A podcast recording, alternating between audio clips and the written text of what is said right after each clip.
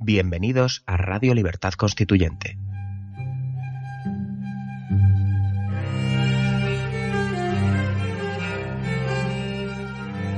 Están escuchando Radio Libertad Constituyente con don Antonio García Trevijano.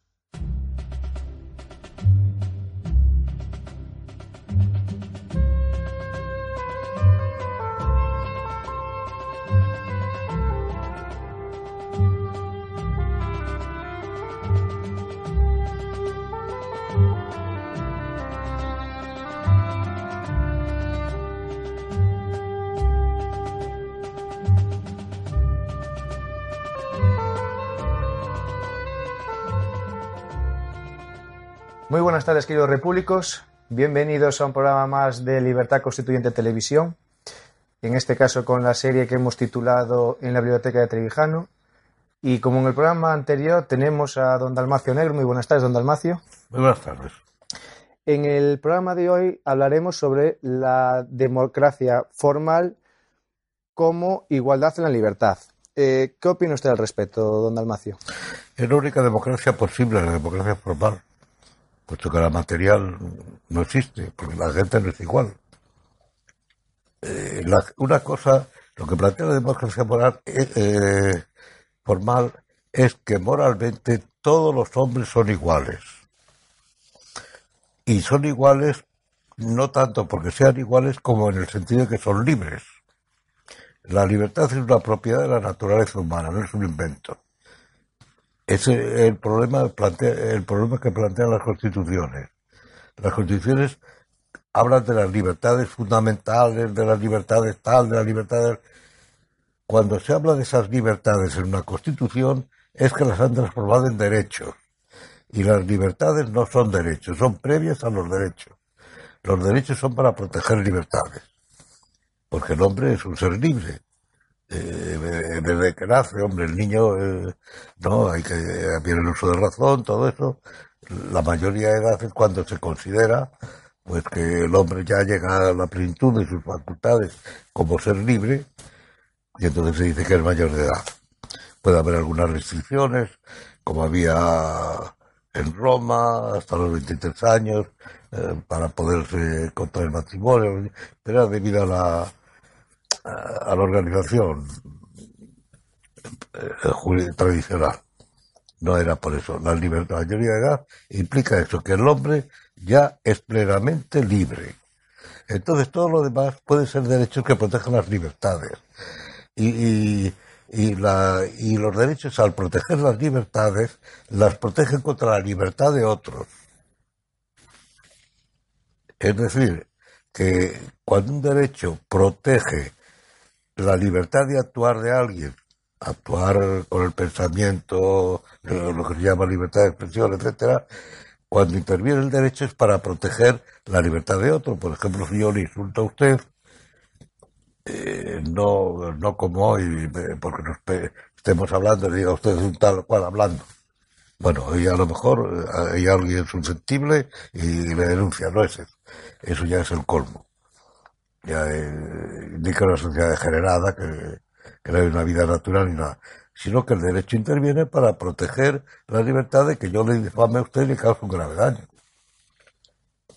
Pero nada más, no tiene que ir más allá. Sin embargo, hoy tenemos que los derechos, para asegurar lo que se llama libertades, etcétera, la libertad de tal, la libertad de cual, la libertad de eh, toda clase de libertades, pues elegir interminablemente, con lo cual con tanta legislación no hay libertad, porque ya nadie sabe ni lo que está bien ni lo que está mal, ni lo que puede hacer ni lo que no puede hacer. Entonces, la, la democracia formal implica que todos los hombres son iguales jurídicamente, lo cual no quiere decir que sean iguales de guapos, igual de feos, o igual de, de ricos, igual de pobres, o igual de listos, o igual de tontos. Yo recuerdo una, una directora general, no me acuerdo el nombre, mejor para ella, lo diría, eh, de UCD, que decía que es una injusticia que haya feos y guapos. Bueno, ¿qué se le va a hacer? Hay feos y hay guapos. O guapas, o no, sé. Bueno, eh, y, que había que, como diciendo que había que acabar con esa injusticia. Bueno, pues acaba usted, pues selecciona a los feos y entonces bátelos. Es la única solución. Y que queden solo los que guapos, pero ahora habría que ver así si lo que a ella le parece guapos y lo que le parece feos a otro le parecen guapos, le parecen feos, o le parecen los feos guapos o los, o los guapos feos. O sea, el, derecho está nada más para proteger los daños que se pueden causar con la libertad de uno a otros, nada más. Y no debe ir más allá de eso. Todo lo demás es dar privilegios, etcétera. Y la democracia formal significa eso. Todos los hombres son iguales, hombre puede haber discapacitados que hay que tratarles de una manera especial, o, los niños hasta que tiene hasta que tiene mayoría. Y a partir de ahí todo el mundo es igual. Jurídicamente, cuidado. Los mismos derechos y obligaciones y las mismas libertades que todos los demás. Y en lo demás, la democracia formal parte de esto, de que el hombre es libre no de que los hombres son iguales, sino que el principio de la democracia es la libertad, la libertad política. Todos los hombres, eh, eh, Platón, que es el primero que habla de ello, decir simplemente la libertad. La libertad política es ya una forma de la libertad, pero eh, que es la única verdad de la política, como decía Antonio. Porque si no hay libertad política, entonces ya díganme ustedes, ¿qué es la, es política? Pues lo que dice el que manda, que es libertad política. Entonces la, la, democracia es nada más la igualdad jurídica, de que yo pueda aspirar a cualquier cargo público, pueda pedir cuentas a cualquier, hombre, siguiendo los trámites, si no sería imposible. Es asegurar nada más la convivencia, que no es lo mismo que la coexistencia. En los regímenes totalitarios hay coexistencia, no hay convivencia, porque está todo más o menos controlado. Y la convivencia implica vivir libremente, lo que llama Maquiavelo y libero libre. Libero, el vivir libre. Es la que Maquiavelo es uno de los pensadores más malentendidos de la historia, eh, por lo menos de la historia política. Y es el vivero libre, vivir libremente de una manera natural, eh, se decía en el siglo XVIII y XVII que las libertades, lo decía en la escuela Salamanca, y insistía mucho que están ahora por fin, eh, parece que están poniéndose de moda porque es una, eh, es una escuela de pensamiento muy político y económico muy importante y que parte de este principio de que el hombre es libre. En la Edad Media se decía naturalmente, en la Edad Media la palabra natura naturaleza era equivalente eh, a libertas. El hombre naturalmente libre, que luego había esclavitud, que había eh, que fue desapareciendo debido a eso. Al final de, la Edad Media no había prácticamente esclavos en Europa. Había siervos, había, pero eso ya no es lo mismo, es la evolución social, no es. Pero el principio era natura igual a libertad. La libertad es lo natural. Lo demás es más o menos artificial o más o menos... Y eso es lo, el principio de la democracia, que el hombre es naturalmente libre y la, y la, y la, y la democracia formal lo que hace es entender la libertad a todos jurídicamente. De que todo el mundo jurídicamente, es decir, protegido por el gobierno, es absolutamente libre, absolutamente igual a los otros, jurídicamente. Lo cual no significa que, haya que quitarle a los otros su dinero, que haya que, eh, que si alguien es más guapo, tirarle algo a la cara para que sea más feo, algo por el estilo. Ese es el problema de la, es el problema en el fondo de la democracia. es como decía en el programa anterior, que, lo de, que ya nadie sabe lo que es democracia porque resulta que la igualdad se ha confundido con la libertad. Y la igualdad no es la libertad. Una cosa es la libertad, otra cosa es la igualdad. La libertad es una priori, Y como todos los hombres libres son iguales, pero no son libres porque sean iguales, sino que son iguales porque son libres, que no es lo mismo. Es como se entiende a entender hoy en esto que se llama la democracia social, democracia económica, bueno, en una palabra, la democracia totalitaria. La democracia totalitaria es los hombres son libres porque son iguales, pero son iguales porque yo he dicho que son iguales. O sea que depende, su, igual, su igualdad y su libertad depende de mí. Con lo cual ya no es libertad, claro. Ni hay tal igualdad siquiera. Desde luego. Eh, en contraposición con lo que hablamos en el anterior programa, que sería la, la, democracia material, la democracia formal simplemente, como decía nuestro maestro, son unas reglas de juego, que así había que, que, redactar. Jurídicas, jurídicas. Todo juego hay reglas jurídicas. A las cartas nadie está pensando en una ley ni nada de eso. Pero, eh, pero se distinguen las trampas de lo que no son trampas que, es como le gusta jugar a los niños haciendo trampas. Pero para ganar, tiene que ganar. Yo tenía una hija que, tengo una hija que cuando era pequeñita jugaba con los hermanos y era un peligro porque como perdiera, se levantaba y les mordía. No podía perder.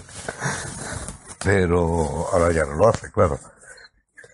Pero, pero es así, los niños, eh, y es muy corriente en los niños, que si pierden, tiene que ganar ellos. Y hacen trampas o lo que sea para ganar.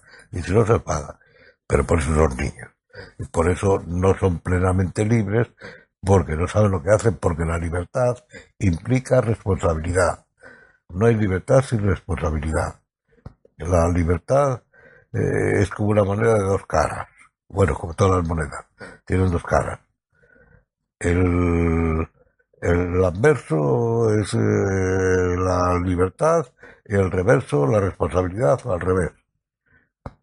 Es decir, que la libertad tiene sus límites y que cada uno tiene que reconocer, porque el hombre, eh, eso es decir, que la libertad es un problema moral. Si no hay libertad moral, si no, si no hay libertad, no puede haber moralidad. La moralidad impuesta no es una falsa moralidad como la que quiere imponer, por ejemplo, la política correcta actual.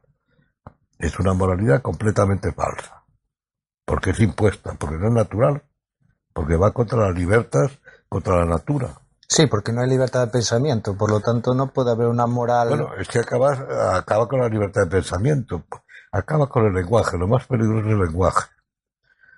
Porque fíjense que la política correcta, eh, lo explicaba muy bien Orwell, lo que quiere en el fondo es imponer un nuevo newspeak, una nueva forma de hablar, cambiar las palabras, el sentido de las palabras. Que lo que está haciendo la ideología de género es lo que hace cambiar el sentido de las palabras. Pues lo quiere borrar. En Suecia, por ejemplo, los pronombres eh, masculino y femenino prácticamente se han eliminado, queda el neutro ahora hay una pelea, no sé dónde, no sé, me parece que es en España, no sé dónde, por eliminar con la palabra hombre. No se da cuenta que la palabra hombre, en alemán no hay ese problema, porque la palabra mensch es humano, y luego es la palabra pau o la palabra van. Eh, distinguirlo, pero en español, no sé si es en argentino, en Chile, no me acuerdo, o en algún sitio en general y además si lo ha dicho alguien en algún sitio se correrá enseguida.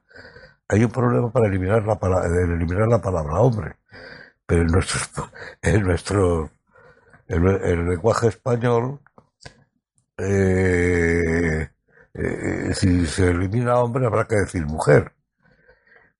Pero eso tampoco vale. Entonces, no sabe cómo hacer. Cuando la palabra hombre, lo que significa en su origen, homo, es igual para todos. Por eso dice homologar, igualar. Homo es igual. Todo ser humano es igual al otro. Eso quiere decir, pero hay un problema ahí para eliminar la palabra hombre con la connotación que, todo, que tiene en castellano eh, de la palabra mujer. No sé cómo lo resolverán, porque en vez de su libro inventarán una palabra nueva, dirán, no sé, como inventan palabras, Y la ideología de género es especialista en eso, pero no solamente en el género. Todo lenguaje totalitario crea palabras.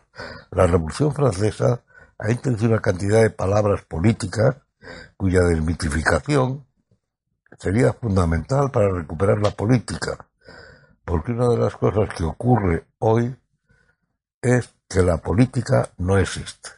Existen los libros que hablan de política. La política auténtica no existe.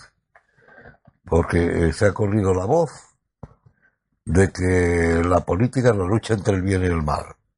Esto viene de la época moderna. Y la política no es la lucha entre el bien y el mal.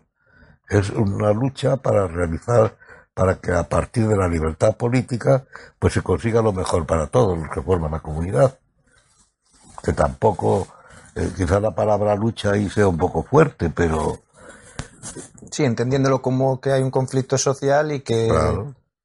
los, los griegos, por ejemplo, decían que en la, bueno, la frase de Heidegger más bien, que en la, la cultura occidental descansa en el diálogo. No en el diálogo de Habermas, que es la no decisión, la indecisión en política, que no hay que decidir, etcétera, y se discute interminablemente y no se llega a ningún sitio. Que eso lleva a la judicialización de la política, que es la liquidación de la política porque, porque el juez eh, no manda. El juez simplemente dice lo que es el derecho. Y si lo que dice el juez se ha de convertir en ley, o en la base de la ley, entonces ¿para qué está el gobierno? es un que llega y este de la judiciación de la política que está hoy en boga en todas partes en el mundo occidental. Por ejemplo, eh, eh, una de las cosas por las que se critica a Trump en Norteamérica es porque parece que termina con la judicialización de la política, que los jueces están para juzgar, pero no para juzgar lo que son lo que es político, que lo político implica decidir sobre algo. Y lo que quiere la política deliberativa es unir la decisión e incluso la decisión sobre todo porque el mando es lo normal cumpliendo dentro del derecho, pero eludir la decisión. Y entonces tenemos esa política interminable de que nunca se llega a nada, eh, lo estamos viendo en España, la política deliberativa. Eh, no sé si se recuerdan cuando eh, el conflicto de Cataluña hace un año o algo así, que el rey, pues el discurso del rey, el discurso del rey y, que como no hablaba, ah, hubo comentarios, como no hablaba de liberar con los catalanes ni con los separatistas, no con los catalanes, ni nada de eso, pues se pensaba que aquello iba en serio. Luego vino el señor Rajoy y a deliberar. Y en el fondo, que es el 155, es cómo se está aplicando, deliberando. Ahora mismo, pues con el nuevo presidente de, de Cataluña, lo digo como ejemplo. Porque la verdad es que la política española me interesa muy poco porque no existe hace mucho tiempo. Es un, es un tinglado entre amiguetes, todo es un cambalache en que, no sé, todo lo que está ocurriendo es un cambalache entre el gobierno y todas las demás oligarcas por ahí. Por lo menos yo no me lo tomo en serio. No es una comedia, desgraciadamente, tampoco es una tragedia hasta ahora, puede resultar una tragedia, pero es un gambarache. Pero es consecuencia de la política deliberativa, porque el señor Rajoy, quien fuera, aunque viene de atrás, está en la Constitución, no es que sea eh, con lo de la nacional y todo eso. Luego todos los gobiernos para hacer sus políticas han ido apoyando tal. El señor Arnal que pasa por el gran que resucitó frente a la presión del Partido Socialista, que parece que resultó el país, cambalacheó con el, con el señor Pujol, defenestró a Alejo Vidal Cuadras, que acordarán de ello, que amenazaba con eh, destronar a Pujol de su papel de virrey, porque era un virrey, de hecho, y entonces le defenestró y el señor eh, Pujol estableció la política que llevado ha llevado. Bueno, quiere decir que este gobierno está así, lo que ha hecho siempre todos ellos es judicializarlo, aparte de taparlo. Por ejemplo, el caso de Pujolo de banca catalana. El escándalo de la banca catalana lo taparon porque ponía en peligro la democracia que dicen que, nos hemos dado.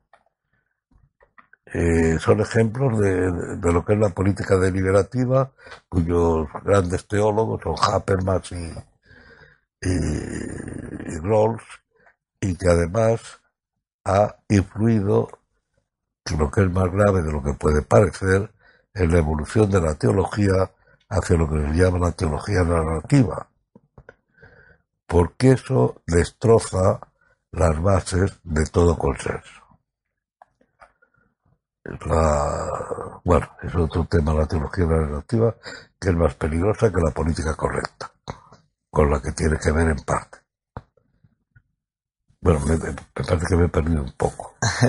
Nada, lo, que le iba a preguntar... Lo que no, córteme porque eh, a mí también me puede pasar como a Fidel Castro, que puede hablar a lo mejor de Nada, no se preocupe. Eh, lo que le iba a preguntar yo que... Creo que no, eh, tanto, pero...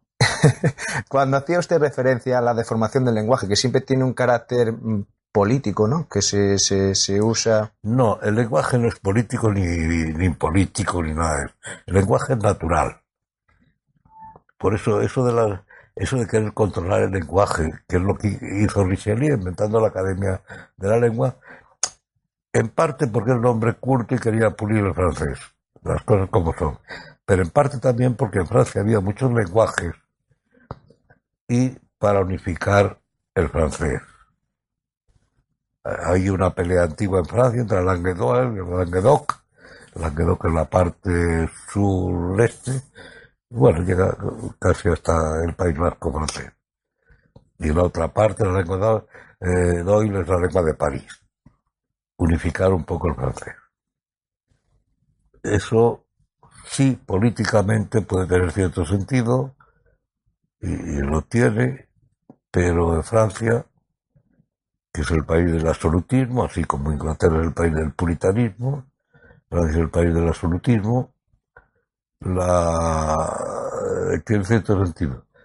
Pero es imposible porque el lenguaje es natural y entonces eh, entre nosotros pues podemos darle un, eh, lo experimentamos una vez.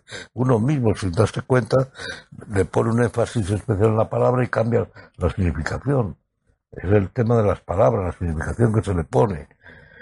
Eh, entonces, el New Speak lo que trata es de imponer una significación a ciertas palabras o inventar ciertas palabras o llegado al máximo como la corrupción política, la ideología de género, bien conocida de todas, eliminar ciertas palabras, como lo que acabo de decir de los pronombres, el masculino y femenino, el, eh, y el masculino y femenino no son los pronombres, todo lo que pueda ser. Y en Canadá me parece que era donde se ha planteado un tema parecido. Porque Canadá tiene un dirigente, un tal Trudeau, hijo de otro que es el presidente, eh, que, es un demagogo típico y abona cualquier otro. Sí, yo me refería en, en, cuando hablamos, por ejemplo, en el programa anterior sobre el, uso que hoy en día se hace de la palabra democracia, que se hace extensivo a cualquier cosa. La sanidad puede ser democrática, Todo. Eh, la recogida de basuras puede ser democrática. La sanidad puede ser democrática. Sin embargo, se oye decir muchas veces la sanidad que democratizar la sanidad. Bueno, ¿en qué consiste eso? ¿En que hay que tratar igual a un enfermo de tuberculosis que no de cáncer? Por ejemplo, es absurdo que el médico tiene... Eh, que eso es, es que el daño que está haciendo eso es tremendo. Porque la medicina, por ejemplo, que es ciencia experimental, y el ser experimental es, es un tema muy antiguo. No hay enfermedades sino enfermos. Cada enfermo es, tiene, sí, hay una tipología que es la que se estudia en las facultades de medicina, que hay que estudiar hacerlo así. Y entonces la tipología luego viene la experiencia, aplicarlo al caso concreto. Y a lo mejor la medicina que vale para uno no vale para otro. Entonces, que, por ahí a veces se plantean desigualdades. El tema de, de la democracia, que no es democrática, porque a uno se le da esta medicina y a otro. Y a otros no, se... no. Es una manera de desvirtuar la palabra y de que la gente realmente no sepa lo que significa la palabra. Porque muchas veces cuando uno trata de, de explicar lo que es un- una democracia como una democracia formal, la gente no entiende o no asocia esa palabra a lo que uno le está explicando. Que es Bueno, es que hay una cosa que es el plano, digamos, abstracto, teórico, que es un poco en lo que, el plano que estamos hablando nosotros, y otro el plano práctico, porque le dicen, sí, democracia es la igualdad jurídica, y entonces le puede decir, lo dice usted, o lo digo yo, y entonces alguien puede decir, sí, pero ¿qué igualdad jurídica si a mí me cuesta tanto ir a un abogado para reclamarla? Eso es democracia. O alguien dice, ¿y si los jueces están corrompidos? O si la igualdad consiste en que le- las leyes, que hay un problema muy serio con tanta legislación, que la legislación se hace para privilegiar a grupos que- eh, con la discriminación positiva y negativa. La positiva, la, la positiva implica discriminar a otros grupos. Discriminación negativa. Pero entonces lo que decir que se les privilegia en nombre de la igualdad. Sí, ya es una contradicción el hecho de discriminación positiva, ¿no? También, ¿desde qué, en qué momento puede ser una discriminación positiva? Este es el nombre de la igualdad que se hace. Es, eso Tocqueville explicó muy bien. El problema de la democracia es que llega a ser totalitaria cuando el principio, el principio de la democracia, que es la libertad, es sustituido por el de la igualdad. De ahí viene la democracia social, todos iguales socialmente, no. Jurídicamente sí, socialmente no. Usted no puede ser igual a mí, ni yo igual a usted, porque yo desgraciadamente ya me cambiaría por usted. Después, porque yo tengo los años que tengo y usted tiene los años que tiene. Yo prefería los suyos, pero eso es una cosa que hay un límite a la democracia de, en este sentido que, que yo no puedo quitarle a usted sus años y ponérmelos yo, o regalarle los míos. Lo haría con mucho gusto. Y ojalá estuviera usted aquí y yo ahí. Por razones obvias. Pero quiero decir que, que es uno de los problemas que hay hoy, que la- en nombre de la igualdad se están introduciendo un- toda serie de discriminaciones, con el pretexto de la igualdad. Y no solamente en la ideología de género, que es lo que parece que más, no. Ocurre en la medicina. La medicina que hoy, la ideología, hay una ideología que no es médica, se llamaría mejor la de la salud, y que la promueve sin querer, quizás hicieron las cosas sin pensarlo, porque la definición que tiene de, eh, de la ONU de la medicina eh, es, más, es confundiendo la salud con la enfermedad. Y se habla del derecho a la salud. Bueno, sí. ¿Qué es el derecho a la salud? Y si usted tiene un cáncer, ¿yo qué le voy a hacer? En todo caso, el- un derecho sería a la asistencia sanitaria. Sería la asistencia, pero la definición ahí es la salud, el derecho, y sale el derecho a la salud. Podría haber dicho también, sería más claro, dijera el derecho a la enfermedad. Es- no hace falta que nos den tal derecho, claro. Supongo que nadie quiere estar enfermo, Desde luego que no. pero son cosas aberrantes que circulan por ahí en nombre del igualitarismo o, la, o- o otros por el estilo. Estas ideologías peligrosas el marxismo, el leninismo, el socialismo, el comunismo, ¿qué es? El comunismo, su mayor, su falsedad, es la de la igualdad de todos. Si es imposible para mantener, para que exista una sociedad comunista, solamente podría existir con un gobierno muy fuerte. Sí, realmente es algo utópico. Ya lo decía el maestro en su momento, que Es que es la utopía. se ha demostrado que es utópico, entonces Ah, es irrealizable. es utopía. La utopía es irrealizable, sin embargo, en nombre de esas utopías, de que las mujeres sean iguales a los hombres, lo cual es falso, porque la mujer no es igual al hombre, por una razón. Porque quien tiene la autoridad, en este sentido me refiero, porque quien tiene la autoridad es la mujer, el hombre tiene el poder, y no se dan cuenta, con el mito este de la igualdad, que, no se, que no se limita a la igualdad jurídica, es que están perdiendo la autoridad, que es más que el poder, y a cambio están ganando poder. Eso es muy grave para las mujeres, es lo que está haciendo esta ideología, haciéndolas perder la autoridad. Hoy los chicos, yo lo veo entre estudiantes universitarios, los chicos tienen hasta cierto recelo de las chicas. Un poco como desconfiando, no sé, hay algo ahí, yo hablo con él, con gente y con profesores, yo ya no doy clases, tengo un seminario, pero no doy clases, estoy jubilado. Pero eh, pero creo que hay esto, y, es verdad, las mujeres se las temen, porque si uno dice una palabra tal o cual se puede sentir ofendida, si se les deja pasar, por ejemplo, que es una forma de cortesía. Eso las dejaba pasar. Pero ahora hay algunas que se les deja que ceder el paso y se molestan.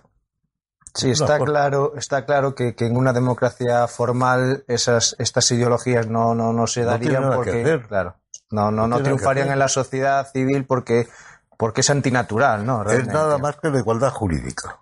Muy bien. Y este caso yo creo que es un caso que se va bien, que se, que se ve muy bien. La igualdad jurídica significa dar poder a otro, pero poder para qué? Contra otro. Discriminación. Es una aberración, pero es lo que hay.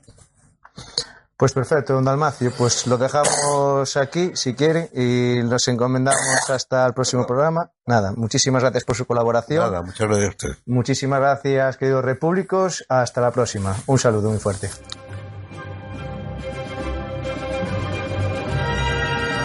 Gracias por haber escuchado Radio Libertad Constituyente. No olviden visitar la parrilla de programación en la nueva página web del Movimiento de Ciudadanos hacia la República Constitucional, en la dirección www.mcrc.es. Radio Libertad Constituyente. La libertad viene en nuestra busca.